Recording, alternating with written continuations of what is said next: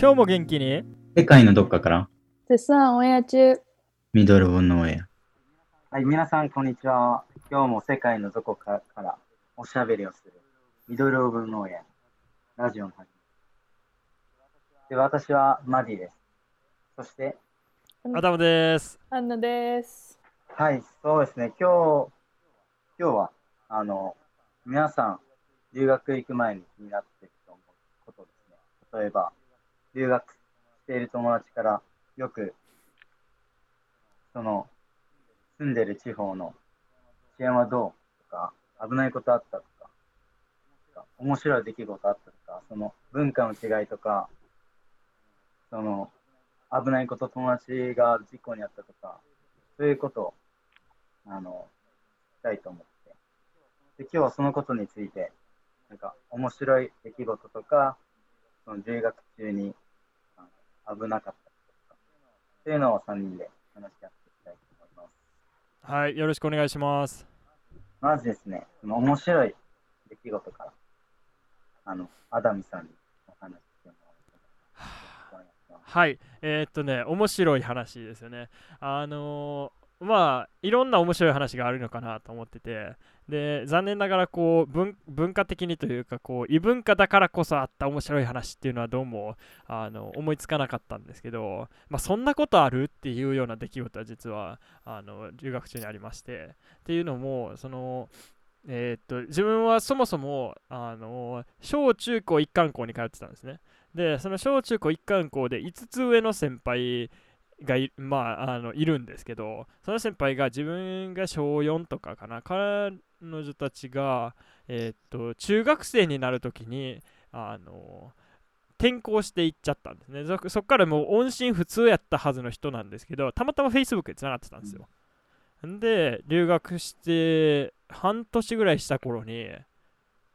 なぜかニューヨークにいるっていうこうアップデートが Facebook で上がってきて、うん。まあまあそんなこともあるやろうと思ってたんですけどそのままだんだん近づいてきてである日突然自分が住んでるところに泊まりに来たっていう。でまあその住んでたところ自体がそのあのいわゆる青少年科学何センターみたいじゃないじゃないけどそのあの宿泊施設やったんですね。だからあの一般のお客さんも一緒にこう住むみたいな住むというか、まあ、あの宿泊業を営んでいるところの一棟を貸し切ってえー、と留学生の学生寮にしてたんですけどたまたまなんかなぜか自分が住んでるところに普通のゲストとしてあの泊まりに来てそこで再会するっていうなんかとっても不思議な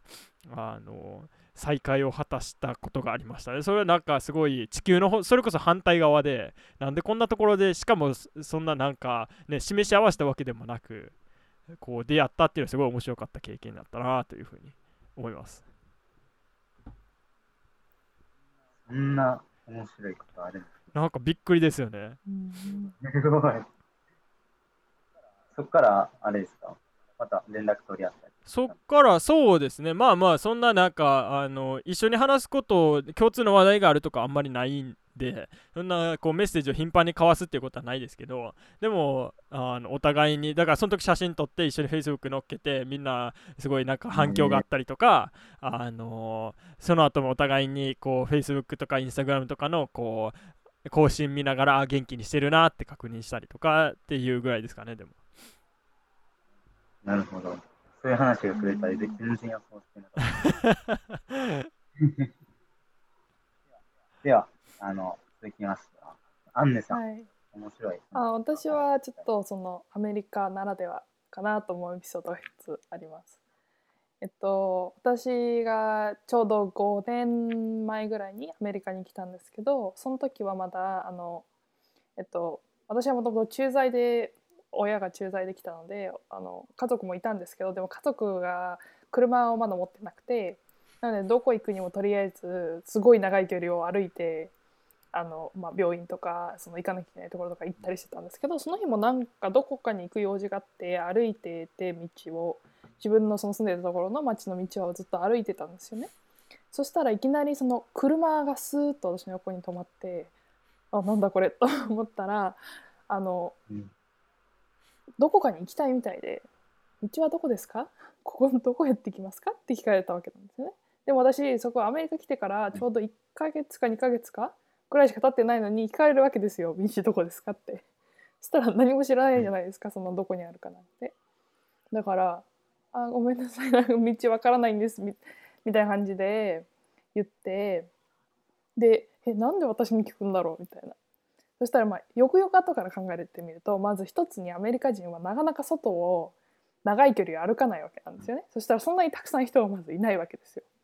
だから確かに私以外に聞こうと思ってもそんなたくさん当てがないから歩いてる人はだからあそれで聞いたのかって思ったのともう一つやっぱ大きいのはその後もすごくよく感じたことなんですけどアメリカだともうその要はいろんな人種の人がいるから私がアジア人に見えたからといって英語ができないっていう発想には絶対にならないわけなんですよねアメリカ人にとっては。だから別に私日本日本人でも何人でも多分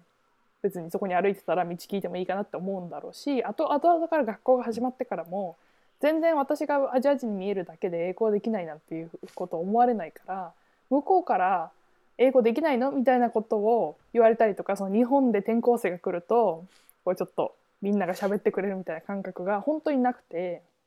なので自分からできませんってことをすごく言ったりとかアピールしないとなかなかそれを気づいてもらえないっていうそのなんだろうちょっと日本で日本で転校することでは考えられないその感覚というかっていうのがあるのであその時見聞かれた時は本当にすごい自分の中ではすごい驚きだったんですけどその人からしたら別に普通にただ聞いただけなんだろうなと思ったのであそこはちょっとまああのこれから行く人もそういう目に遭うかもしれないし、うん、そういうところはその感覚の違いなので一つ面白い話かなっていう。はい、うん。なるほど。アメリカはあの多様性がある社会なので、その一概に自分は日本人だからといって、あの英語ができないとまずは思われなくて、その日本日系の人とかラテン系とかアフリカの人とか、うん。そういう方もあの人種としてアメリカにいるし、英語も喋れるので、あの日本人やと思ってなくて、日系のアメリカ人みたいな感じで思われて。そう。だから英語ができないっていうことをやっぱり日本人は特に言うのとか、うん。ごめんなさいっていうのもちょっとためらう傾向にあるからそれをちゃんとはっきり意思表示しないとアメリカ人とか特にわからないんだなっていうのを私が経験で感じたことだったかなって思います。うん確かに。なんかちょっと話ずれるかもしれないけどそのこうに日本人がノーというのがすごい苦手っていうのはよくわかるのと同時にこうこれができますっていうのもすごい苦手なんですよね。うん日本人って。で例えばこれあのまあアンヌもギター弾いて自分もギター弾くからよくわかるんですけどあのアメリカ人って ギター弾けるよって言うんだけどそうギター弾けるよって言うんだけど実際問題としてはコード2つぐらいしか知らへんでじゃらんじゃらんって言って終わってこれで弾けるよって言うんですよ。ででもあ日本人ってそれじゃ絶対弾けるよって絶対言わないじゃないですか、うんなんかそういうところもまたこう全然違う視点なんだけどやっぱり全然違うこう国民性というかこう自分の出しか出して生きて方みたいなところはあるのかなっていうのはありますよね。まあその点で言ったら、あの僕よく、僕よくあの YouTube でサバイバル系の動画を見ることがあるんです。でそれはそのアメリカ人が男女2人があの無人島に連れて行かれて、あの初対面です、その2人は。で、あの、ササバイバルするときは、もう最初は全裸でスタートして、で、そこから21日間、あの過酷な場所を生き残るっていうのがあって、で、そのイントロダクションで、その男性と女性が自分の強いところをアピールして、うん俺は火火を起こせるとか、あの獲物捕らえ捕ら取れるとか、めっちゃ自信があるけど、実際やってみると、あのなかなかうまくいかないっていうことがあって、そのアダムさんが言ったように、ちょっとできることをあの自信持って言うのかなっまあまあなんかこう完璧主義みたいなところが日本人にはあるのかなと思って、まあ、実際自分自身も日本におって、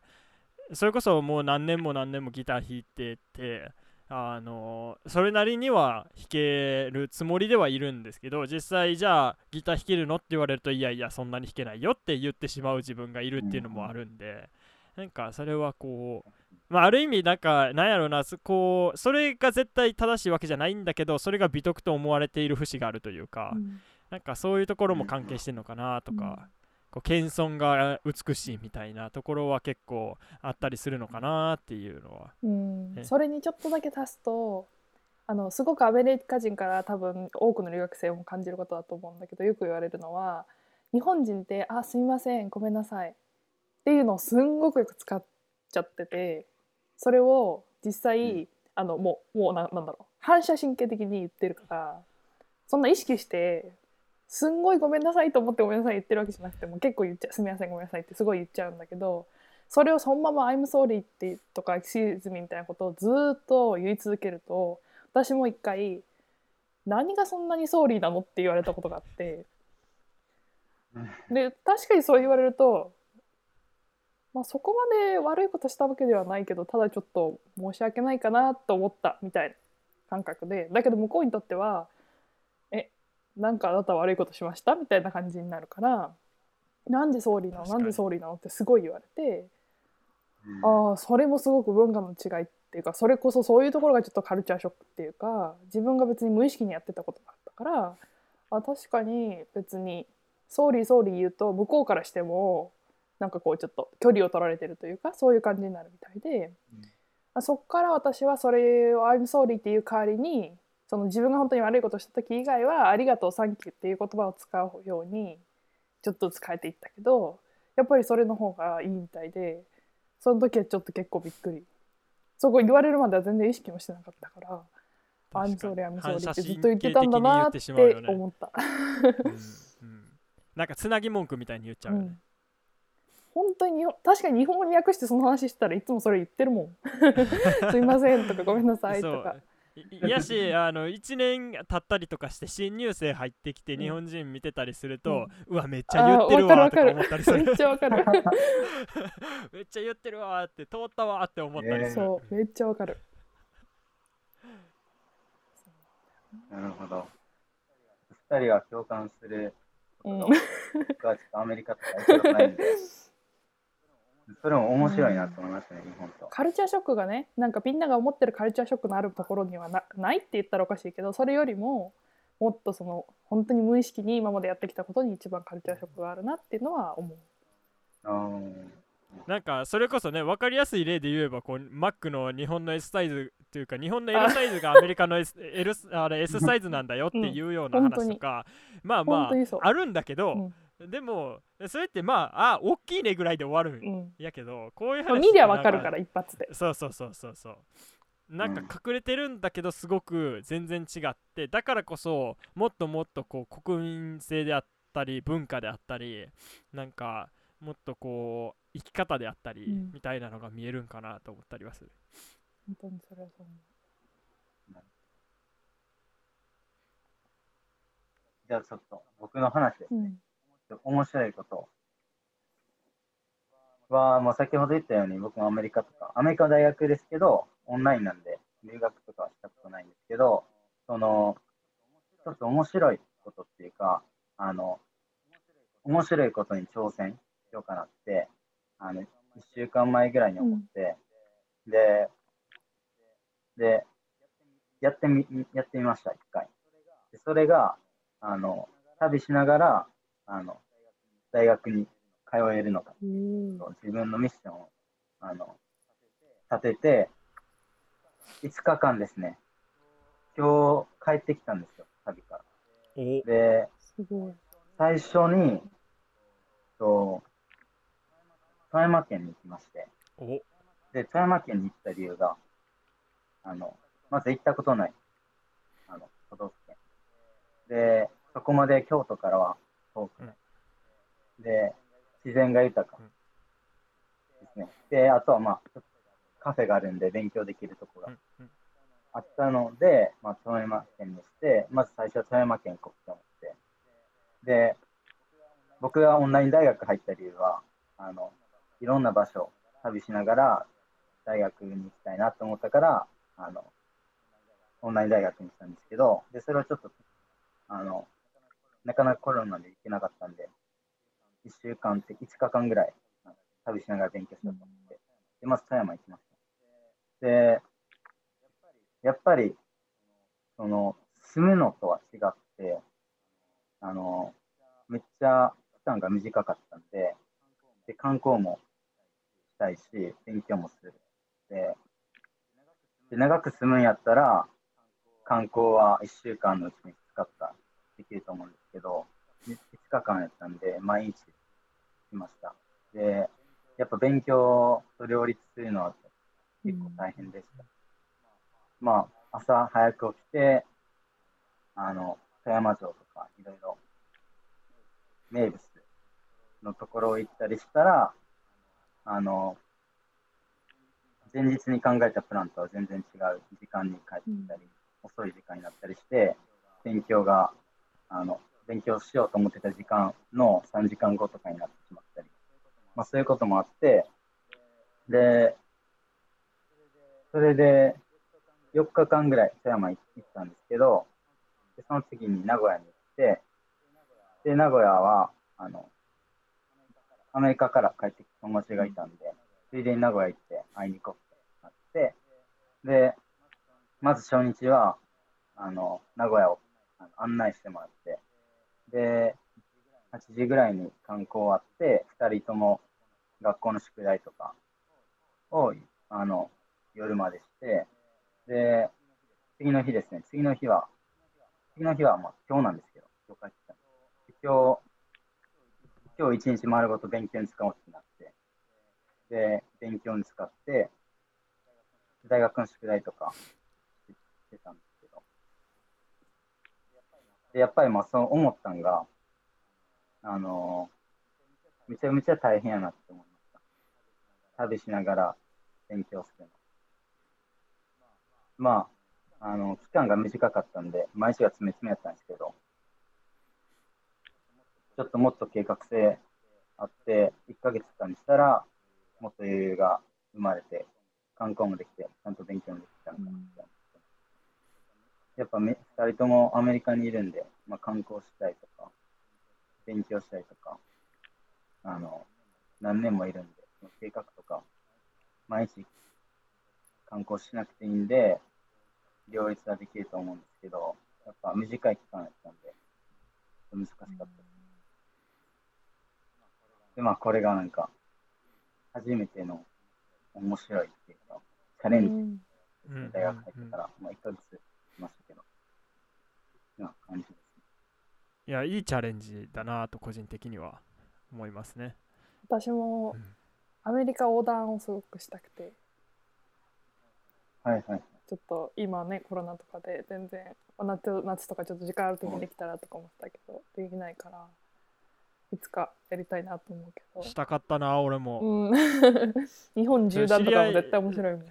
そう、知り合いのお父さんが RV っていう、あのいわゆるキャンピングカー、うん。日本でいうところの、めっちゃいいやみたいなもん持ってて、うん。んでその人と一緒にそうあの時間かけてアメリカ車で横断しようしたいなって言ってんけど結局かなわず帰ってきてしまった、あうん。いつかねやりたいうんそれ冬行ったらアラスカは越えてアラスカうまいこと行けばねうん。アラスカからあのロシアまであの何海が凍ってるからうん。うんうんうん車で渡れるん。そんなんしたいねとかいう話もしてたんやけすごい。命がけだよそこまで凍って車走れるんど、ですね。うん、まあちょっと最近やばいかもしれへんけど、うん。確かにうんそもそもは行けたらしい、うんでもいいななんか。アメリカやったら。ん、アメリカやったら横断、アメリカ横断とか、そ縦断とか、うん。うんう、うん、すごい。一よ夢。夢。まあね電車でやるのも面白いけどねアムトラックで。うん。電車は通ってるんですか？アメリカは、その全部の州の。電車はある。一応アムトラックがそれなりには網羅してるけどめっちゃざっくり。なんか、主要都市をつないでるから。そうそうそう主要都市をつないでるぐらいやから。だからそこに着いたら州内に一本あるとかあるけど。またそうそうそう着いたらまたそこの周りを観光したかったら違う方法で観光しないといけないけど主要都市だけをつないでいくんだったらまあまあできるかうん。あ日本でいうなんか、普通電車と違うんです。もうん。それはない。そうなんかどっちかっていうとあのー何光だけの新幹線みたいな、うんうん。私もそんなイメージ。ほんまにこう京都からやったらあの大阪泊まって岡山泊まって広島泊まってで博多泊まって終わりみたいなうん。なんかそんな感じ。なるほど。そうだからアムトラック。そうアムトラックっていうんやけど例えばそう東海岸やったらニューヨークから次あのボストンまででも2駅ぐらいしかないよね多分、うん。とかうん。あのボストンから、えーっとミネアポリスまでとか、なんかそういう感じで結構つないでる。だからニューヨークから、えーっとワシントン DC までとか、なんかそういう主要都市をつないでる、えー。まあ、高速鉄道。うん。電車での旅もいいですね。車と違って。うんまあその代わり電車通ってるとこしか行かれへんからすごくで行ける場所はリミテッドだなとは思う。んうん。なるほどうん。なんか僕もニュージーランド40日ぐらい旅して、で、ヒッチハイクとかバスとか使ったんですけど、やっぱバスは決まったところにしか止まらないんで、やっぱ行けるとこが限られて、なんかよくキャンピングカーでニュージーランド回ってる人がいるんですけど、まあそれやったらどこでもあの好きなところ行けるんで、やっぱ車の方が楽しみがいはあるんかな。それだから結局そのアメリカなんかは特にこあのなんや国土でかすぎる面もあってこの公共交通機関っていうのがあんまり発達していないなっていうのはすごく思ってて例えばうちらおったところのあのバスはすごいひどかったんよね。なんかあのもうびっくりするぐらいひどくって。例えばうちの寮から学校までの線ってあの1本で行けたんだけど1本で40分ぐらいかかるのかな。えっ、と20キロぐらいを40分ぐらいかけて回るんやけどそれが1日に5本しかないねうん。まあ1日に5しかもその5本しかない。本が来るかどうかもわかんない。そうそうやね。だから結局5本あんねんけど、あの朝に2本あのえこうお昼に1本で夕方に2本とかそんな感じやねんけどあの途中でなんかあのバス故障したとかでその辺で降ろされるしちなみにそしたら振り替えのバス来おへんから。ちなみにこれがニューヨークシティから 1時間ちょっとぐらいしか離れてない街の話です。そう、うん。そうなんよニューヨークシティかららマジで50マイルぐらい。田舎とかではない。マジで田舎どうではないって言い方変かもしれないけど。っていうかニューヨークシティまでのそのなんていうのあの何通勤ができる通勤してる人が住んでるぐらいのあの郊外。本当に。みんなそこから1時間とかかけて車で橋渡って行ったりとかするぐらいの場所なのにそういう公共交通機関だから。ない。俺俺なんかだってバスそれこそさ次の日さ木えそれ水曜日の夕方やってんけど木曜日がテスト2つあるみたいなしかもファイナルのあのテスト2つあるみたいな時にえー、と水曜日の夕方バス待ってもこうへんこうへんで結局バス2本待っても2本ともこうへんでその日のバス終わって俺帰られへんくなって。んでえ友達にごめんバスバスこうへんかって迎えに来てっつって。超冷や汗エピソードだよ。本当そう。にこれこそ。ああ、ほんまやな。やっぱニューヨーク市内は物価が高いとか、家賃が高いからみんな郊外に住んでるんですか？そうだね。その中に住むのは大変だから、結構そのコミュートって言って、要は会社に通勤するっていう形で行く人の方が断然多いし、やっぱり家の大きさとかも同じような価格帯でも家が断然大きいところに住めたりするからちょっとでも離れてたら。だから全然みんなそういうところに住むことを望むし、うん、車があったらそのなんだろうそんなに大変だよ。だから公共交通機車がないと大変だけど、車がある人にとってはほとんどの人がみんな車持ってるからそんなに大変じゃないし、だから私もそのさっき言ったあの行く歩いていかなきゃいけなかった時はその予防注射をね学校に行く前に予防注射を受けなきゃいけないからそれに行くのに1時間半だったかな、隣の隣町ぐらいまでそのなんかクリニックのここに行かないと売ってませんみたいになっちゃってそこまで行くのに1時間半ぐらい歩いて片道 行って注射を受けるためだけに 行ってみたいなことをやってた。だからまあヒッチハイクではないけど 結構ちょっとワイルドな話、うん、なるほど。車がないと大変ですね。うんいろんなものが離れてあるから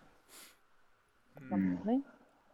それこそなんかねあの LA とかあのニューヨークシティとかマンハッタンとかに住んでしまえば、うん。それなりにバスもあるしあの地下鉄もあるし、あの大丈夫なんやけど、うん。ちょっと離れちゃうと、うん。だからちょっと一人暮らしするのにはアメリカっていうのは大変かなってそのシティとかに住まない限りは思っちゃう。ボストンとかニューヨークシティとかワシントン DC とか住んでたりあとは、まあ、あの学校の近くに一人で住んでるとかいうのは大丈夫だけどなんかそういうのではなく一人で住むと車ないと結構大変なんだなっていうのはすごい思うよね。なるほど。うんえー、そうですね。なんか、今、面白い話について3人で話したんですけど、まあ結構話題も広がって、なかなか知らないアメリカの事情であったり、さっきもヒヤッとする話もアダム君が言ってくれちゃったけど 確かに。先に言ってしまった。う。ん私もヒヤッとする話あるよ。じゃあ、次、やってする、うん。した話とかしましょうか。いやそもそも僕があのしようとしてたそのヒヤッとした話なんですけど、まあ、住んでた場所があのすごい治安が良かったんですね、であの退役軍人の方が結構住むのが多い町だったのでそんなにこう治安が悪いというかあっていうことはなかったんですけど、うん。こうバス停からっていうか最寄りのそのバス通りからあのこう自分が住んでるところまで歩いて15分ぐらいこうまた細い道を歩いていくんですけどその道を結構飛ばしてるあのイケイケの兄ちゃんとかがいるんですよね。ちょっとこう抜け道っぽくなってて。であのそこをこうイヤホンとかヘッドホンとかしながらあのこうやってルンルンであの歩いてるとあの急にあの車がある車は例えばなんかギリギリのところをめっちゃなんかあの横アクセル踏んで通り過ぎていくとかあの後ろの方からめっちゃあのクラクション鳴らされてなんかいい感じのあの兄ちゃん2人と姉ちゃん2人ぐらい乗ってるオープンカーの人らがなんかめっちゃ叫びながら叫んでるんやけど全然聞こえずにそのまま行っちゃうとか。いや治安が悪いくはないんやけどなんとなくこうめっちゃびっくりする？こう何言われてるのかも分からへんしなんか若干の危機を覚えるんだけど別に直接的な危害はないっていう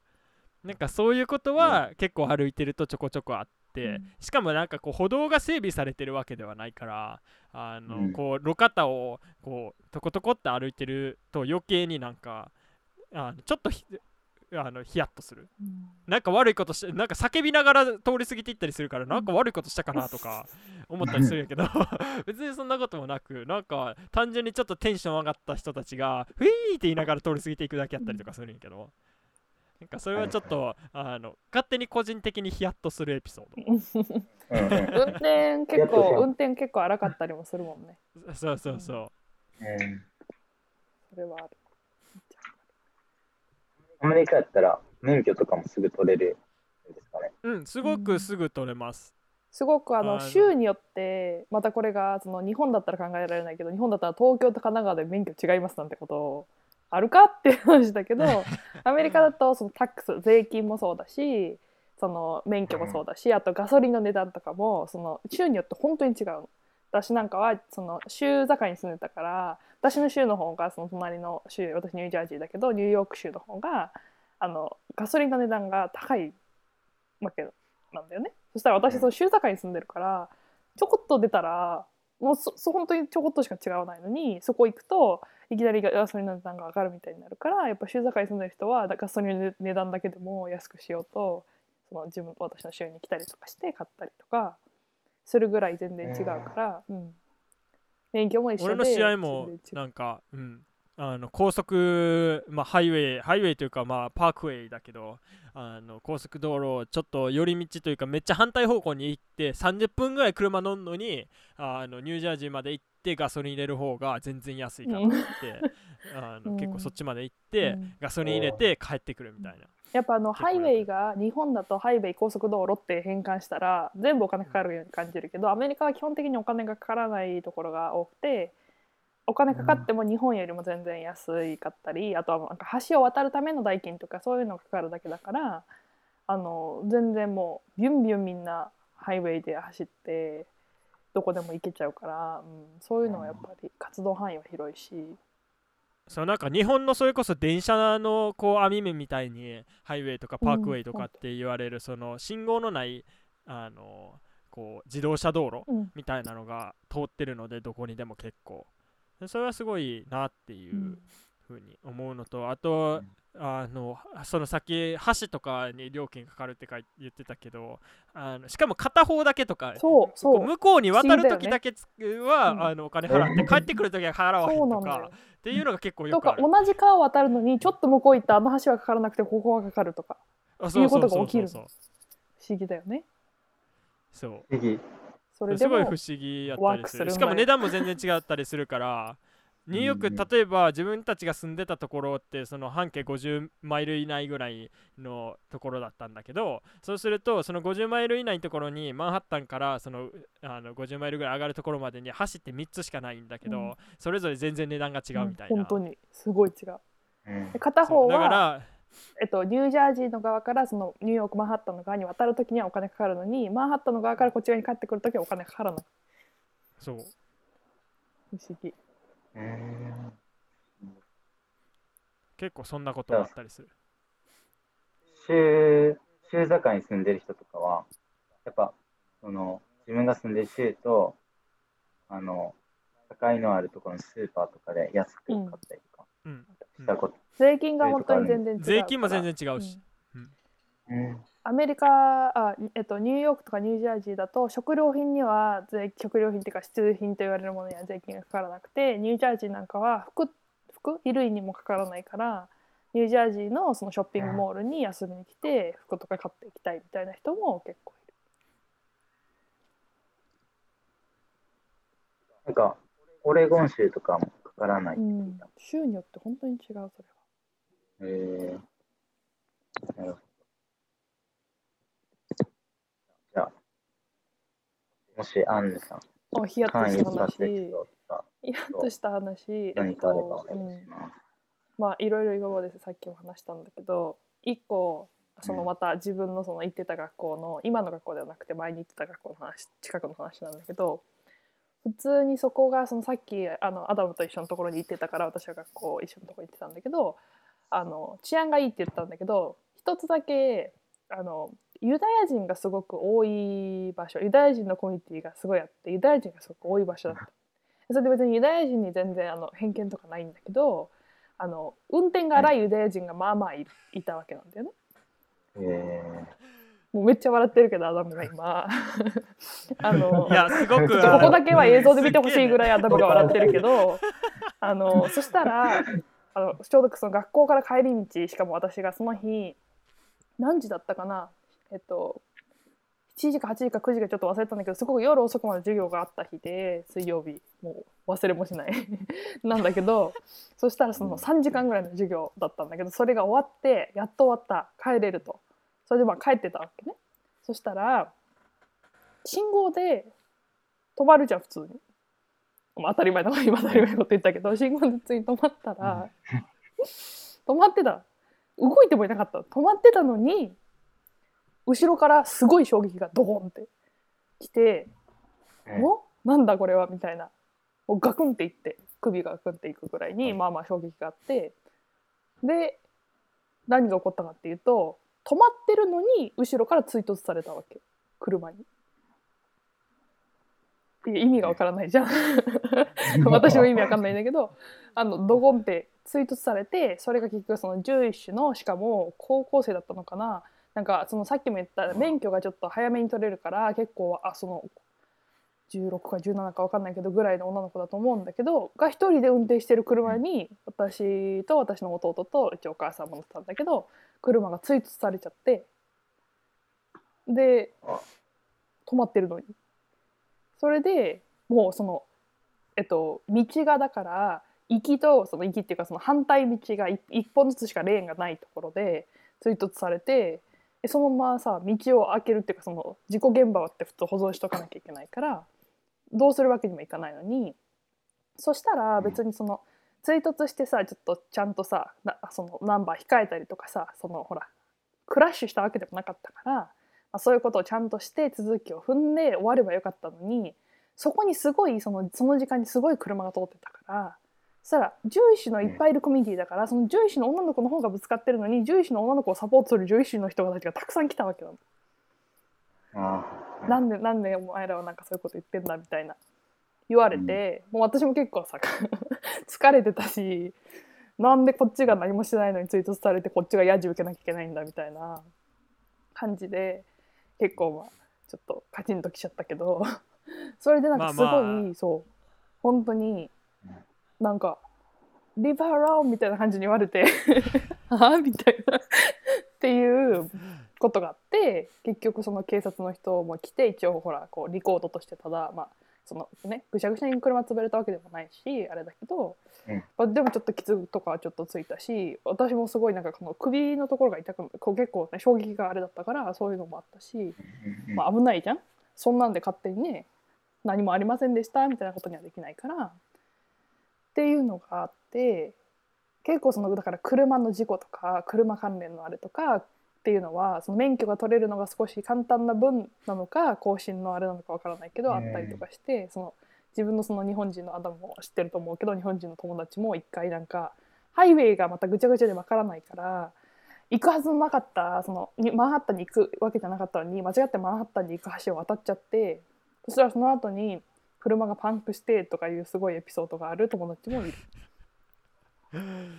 結構車トラブル多いなっていう印象は、うん、あるけど、ちょっとその話する前に、うん。ユダヤ人の ユダヤ人の人たちの話をちょっとしたいんだけど。いやあのねあのすごくあの、まあ、民族性っていうのがあって、うん。なんかすごい一枚岩なんだよね、あの人たちって。だからあのどっちが悪いとかじゃなく自分たちと同じ人種をできるだけどっちかっていうと排他的な民族であったりまあ仕方がない、ね、過去があるっていう部分はあるんだけど、こうみんなにオープンっていうよりかは自分たちにすごくこう、まあ、オープンっていうか自分たちのコミュニティが出来上がってるから結構その中で生きてるっていうイメージ？そうそうそう。っていうのはすごくあるし、うん。あとユダヤ人の運転が荒いのはすごい有名で、もうねすごいよね。あのすごい。飛び出してくるわ。あの止まらないし。止まらないわ。曲がる時もあのなんかえ一回一時停止出さないわしたかな。みたいなそう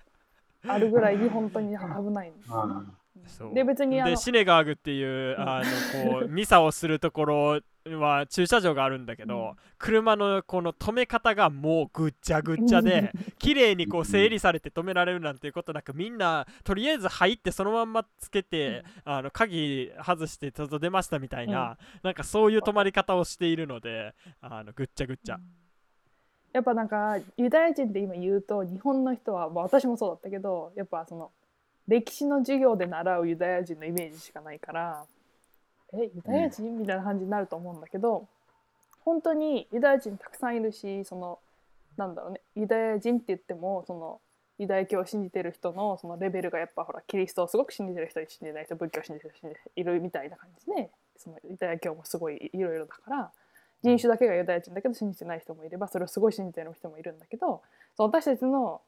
大学があった周りはたまたまそのすごく信じてるそのすごくユダヤ人同士で固まっているコミュニティのあるひあの場所だったからさらにそれがあって、そうだからこっち来てからユダヤ人の自分の抱いたユダヤ人の印象がもう100%覆ったと言ってもいいぐらいに違う。っていう、まあ、そういうところもまた新しいカルチャーショックっていうか、うん、まあ確かにいわゆるオーソドックスって言われるあのユダヤ人の人たちのコミュニティでしかもその、まあ、住んでたところって人口の3分の1ぐらいがユダヤ人っていうぐらいゆぐらいその世界でもあのイスラエルに次いであのユダヤ人人口が多いうん。人口というかその密あの何パーセンテージ、うん。住んでるユダヤ人のパーセンテージが人口に対してのっていうのがあええ。の比率が多いって言われてるもう世界トップレベルにユダヤ人だらけのコミュニティっていうのもあって、うん。余計にすごい身近にいっぱいいた、そううん。それがうん。そのみんながよく知ってる私たちのところはちょっとちょっとマイナーなところだけどみんながよく知ってるそのニューヨークシティの周りにもそのユダヤ人のコミュニティがまたあってもし今言ってるその感イメージが湧かない人はそのブルックリンユダヤ人コミュニティみたいな感じで調べたらもう私たちが言ってるのとそのままのものが出てくるから見てみてください。そうでも歴史のれあの授業で あの見たような格好をしてるうん。あのユダヤ人が道端を歩いてるし、それよりひどいかもしれない。そうひどいって言い方変だけど、それよりエクストリームかもしれない。うん。うん、やしなんかあのスクールバスとかもヘブライ語が全部書いてあるし、そのコミュニティの中はだいたいヘブライ語でそう。ものが書かかれてるから何書いてあるか全然わからない警察車両もだってヘブライ語で書いてあんねんで、もう絶対わからへん何かわからえない。本当にだから一回見てみてほしい英。語に。英語も書いてあるけど、ほとんどヘブライ語がだからドーンと書いてあるからさ、そう何言ってんのやろってえいつも思って。そうなのよすごいよ。だから一回か、ぐにゃぐにゃみたいな。そう、もうなんかヘビーが通った後みたいな感じのやつ。でだからそんなにそれそれちょっとタイ語に近くなってると思う 私にとってはタイ語はそうじゃないからな。うん。まあ一回それは、あの、イメージが湧かないと思うから、あの、うん。ちょっと調べてヘブライ語もヘブライ語で調べてみてほしいなと。っていうのと自動車事故が多いのはすごい多い。しかもなんかすごい野生動物が多くって、うん。特に鹿がすごい多くてあのい鹿って飛び出してきちゃうのよね。であの鹿とぶつかると、まあ、人間が怪我することっていうのはまあ、あるんだけどそんなに多くないくてだけど鹿とぶつかっちゃうと車が廃車になるぐらいボッコボコになるの、本当にでかいから、だうん。うん、そう。結構そのあのあれ被害に遭って俺の友達でも何人かあのそう急にあの帰り道で鹿引いてあの車廃車になってんって悲しそうに喋ってる人何人もいるみたいな、結構身近にあるしあの、ほぼ毎日のようにあのその鹿の死体が、あの路肩に落ちてる、うん。まあ鹿だけじゃなくてそのリスとかウサギとか,、まあリスとかも他の動物もいっぱいいるからハイウェイとかもそのパッと見たら結構まあグロいやつがいる。あったりとかも結構いる、うん。人間だけの、あの、事故じゃなくて、うん。動物も関わって。そう。対動物の方が多いんちゃうかなっていう気持ちやんな。まあだからある意味ハイウェイまで行っちゃったら動物は出てくるけど人間は基本的に歩いてないから出てこないけど、うん。うん。っていうのがあるかな。なるほなんていう話もどあこの前なんか Facebook うん。で流れてたんですけど、3歳の男の子がランボルギーニハイウェイ乗ってた。え ?3 歳の男の子がランボルギーニを運転して、どうやって？ハイウェイを運転してて、で、警察が後ろから、そうあの止まれみたいなの言って、で、でそのランボルギーニ止まったんですよ。どうやって止まっで、た中見たら、そう、3歳の男の子やったって。よくあの前なんていうのアクセル踏みながらハンドル見ながら前見えたな。届いたなまず結構大きな子やったんですけど、いやそれでも3歳でしょ？3歳ですよ。こんなになるよ。頭が見えないよ多分。えー、すごちょっとびっくりしましたね。それはびっくりやなそのほら日本でそのさ仰天な何？なんかその仰天エピソードとかさびっくりエピソードとかさ世界のなんかちょっと笑える話とかさなんか出てくる時に絶対アメリカ出てくるけどさいやー本当にその時ははこんなん起こる？とか思って日本にいた時はねちょっと思ってたけど、はい。マジで？本当にアメリカに来たらああこれが現実か みたいな思うこともたくさんあったよね。たくさんあるね。まあ、それがちょっと留学とか旅行とか行ってその国の文化を知るっていう醍醐味ではあると思う面白い。確かに。やっぱ固定概念が取り払われるというか、うん、だからまあそういう視点でいろんな物事を見れるようになるかなっていうのは一ついいことだと思うけど、とにかく安全に。それはどの国に行っても大事だから。確かに、うん、そうだね話すと尽きない、まねたあそう話すと尽きない。あの車の話もまた第2弾第3弾やってもいいかもししれない、うん、話す前は多分いっぱいこれいいのかなとか思ってたけど話してみると意外とたくさんあるかうん、また、なんか違う機会に車うん、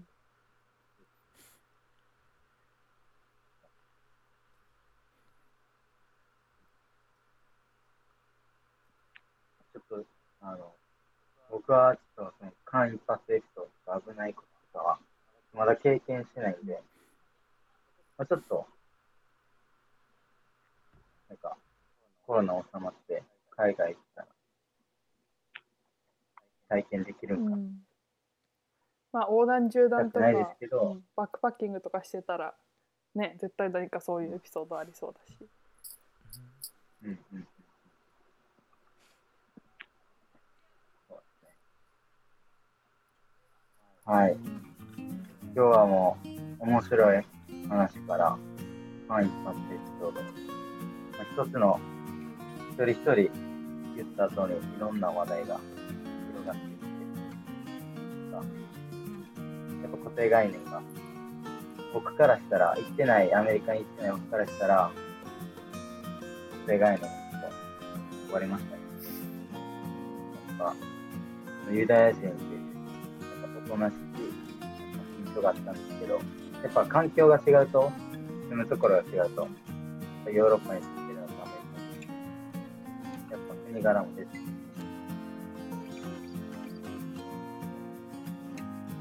今日は面白かったです。はい。どうやってまとめますお好きに。ここまで頑張ったのに。ここまで頑張ったのに。ここまでよかったのに。めっちゃエール送ってたのに。ほんまやね。頑張れ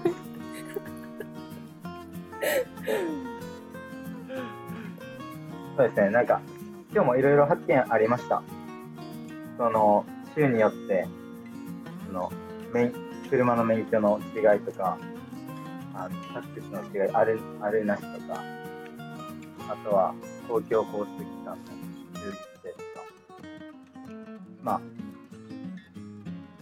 次のエピソードでもっと深掘りできたらなと思います。はい。で今日はこの辺で終了したいと思います。ありがとうございました。ありがとうございました。ありがとうございました。またねまた来週